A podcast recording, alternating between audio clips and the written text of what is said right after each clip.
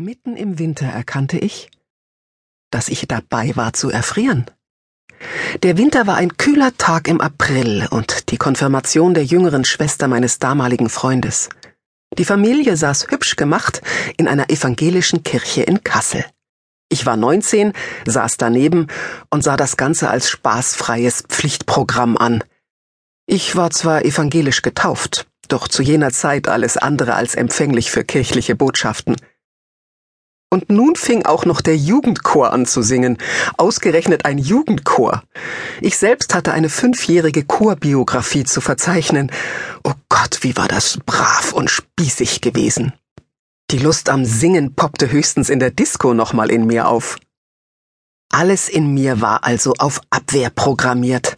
Ein Konfirmationskirchenchor. Forget it.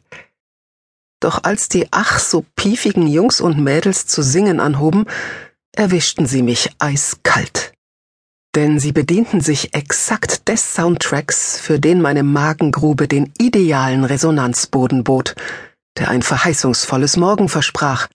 Sie rockten Deep Purple, David Bowie, Uriah Heep.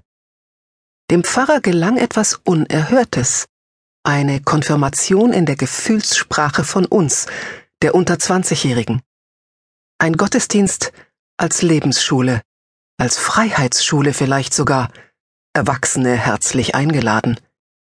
Gesungen wurde zwar in der verachtenswerten Sprache der Oberlehrer und Sittenwächter auf Deutsch, Heaven, doch ich kam erst gar nicht dazu, die inneren Schotten dicht zu machen. Gleich die erste Liedzeile setzte mich schachmatt meinen Kopf in einen warmen Schoß zu legen und meine Sorgen in einen großen Schrank. Ein schlichter, um nicht zu sagen ein höchst kitschverdächtiger Satz. Roy Black hätte seine Freude dran gehabt. Doch bevor ich begriff, wie mir geschah, begann ich, auch zum Erstaunen meiner kirchlichen Nebensitzer, hemmungslos zu weinen.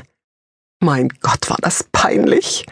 Es schüttelte mich, und es hörte nicht auf. Im Gegenteil, noch schlimmer wurde es, als der Pastor vom Weg in die innere Wärme sprach, der der wichtigste Weg in unserem Leben sei und den so viele verpassen würden. Er sprach von Menschen, die die Liebe vergäßen, die gierig darauf bedacht seien, von wem sie welche Dosis Anerkennung, Zuwendung, Bestätigung erhielten, aber nie lernten, dass Liebe die wertvollste Währung sei, am wertvollsten, wenn man sie verschenke. Wer sie achtlos zumülle, die unerschöpfliche Liebesquelle in sich selbst, der begänne unweigerlich zu frieren, so der Pastor. Es gäbe zwar viele Methoden, den inneren Schüttelfrost kurzzeitig zu betäuben, doch wer sich dem nicht stelle, nicht anschaue, weshalb es ihn so friere, der verlöre über kurz oder lang sein Leben. Genauer gesagt, er verlöre seine Lebendigkeit. Es heulte mich. Mit Macht brach aus mir heraus, was ich nicht wahrhaben wollte. Denn ich war doch zutiefst davon überzeugt, ich lebte die große Freiheit Nummer sieben.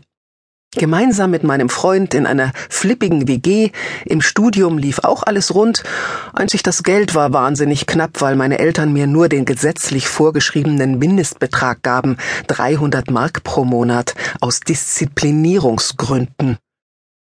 Aber selbst das war irgendwie cool. Geld? Das war doch das Magengeschwür der Kapitalisten. Und hier, auf dieser beinharten Kirchenbank, wurde mir schlagartig klar, ich fror. Und wie. Trotz I Ching, trotz Habermas und Horst Eberhard Richter, trotz allen Gegenentwürfen zum etablierten Spießerleben hatte ich aufgehört zu suchen. In mir vibrierte es nicht mehr. Die Welt war von einem Grauschleier überzogen, das tiefe Glücksgefühl zu leben, kaum geahnt, schon verpufft. Mein Gott, eine Lebenskrise mit neunzehn. Verdammt früh. Aber kein Wunder eigentlich. Hatte ich doch schon früh einen sensiblen Geigerzähler entwickelt für Phasen, in denen das Leben seinen Glanz verliert, weil ich von klein auf gespürt hatte, wie es ist, sich außen geborgen und innen verloren zu fühlen. Ich klammerte mich an den Rockzipfel meiner Mutter, weil ich kleines, dürres Mädchen innen total verängstigt war. Ein Vertrauen der Sorte von guten Mächten wunderbar geborgen war noch nicht erwacht. So erinnere ich mich an meine Kindheit mit dem Gefühl von Behütetsein und Schüttelfrost. Ich komme aus einer klassischen Akademikerfamilie. Mein Vater war Professor für Maschinenbau in Braunschweig, meine Mutter hatte das Medizinstudium mit der Geburt meiner älteren Schwester abgebrochen. Karl Orff Schulwerk, Klavierunterricht, Ballett, Tennis, Reiten, Jugendchor, Bildungsreisen. Meine Eltern wollten das Beste für uns. Sie organisierten nach bestem Wissen und Gewissen und mit größtem Kraftaufwand die optimale Förderung für uns. Ihr Prinzip eine strenge, liebevolle Erziehung. Ich war ein merkwürdiges Kind, extrem schüchtern, ja scheu. Ich traute mich weder aufs Fahrrad noch allein zum Kaufmann an die Ecke. In der Schule war ich super gut, zu Hause wollte ich am liebsten zu Mama und Papa auf den Schoß. Der Rockzipfel als verlängerte Nabelschnur. Irgendwann begann ich zu spüren, dass es bei uns zu Hause irgendwie anders war als bei meinen Freundinnen. Alles ein bisschen schwerer, ernster, tiefer, weniger spontan. Es war, als verstecke sich zwischen uns Vieren ein graues Geheimnis. Ein Geheimnis, das wie ein schuppiges Tier hinter dem Vorhang saß und sich von Lebensfreude nährte. Erst zehn Jahre später, ich war gerade 18, begann ich zu begreifen. Es gab einen Zusammenhang zwischen meiner Schüchternheit und dem schuppigen Tier. Mein Vater erzählte uns von dem, was er und meine Mutter mit sich trugen. Und das war beileibe tonnenschwer. Meinem Vater war als Halbjude zunächst das Abitur verwehrt worden, später wurde er nach Frankreich in ein Lager deportiert. Dort musste er den Westwall schippen und erkrankte schwer. Er hat das Lager und den Naziterror nur mit sehr viel Intelligenz und noch mehr Glück überlebt. Bei meiner Mutter wurde ein schwarzes Melanom diagnostiziert, als sie im vierten Monat mit mir schwanger war. Als angehende Ärztin wusste sie, was das bedeutet.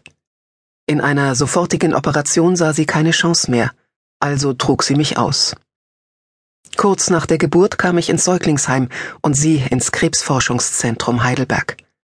Man fand Metastasen im ganzen Bauchraum. Trotzdem wurde sie operiert, acht Stunden lang. Anschließend bereitete der Professor meinen Vater auf ein Leben als Witwer vor. Doch dann das Wunder. Meine Mutter wurde massiv bestrahlt und überlebte. Der Krebs war weg. Was blieb, war die Angst.